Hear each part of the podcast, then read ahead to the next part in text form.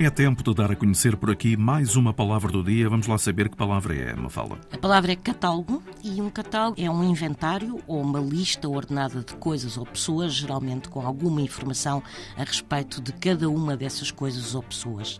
Trata-se, no fundo, de um elenco, um índice, um inventário, uma lista ou ainda uma nomenclatura.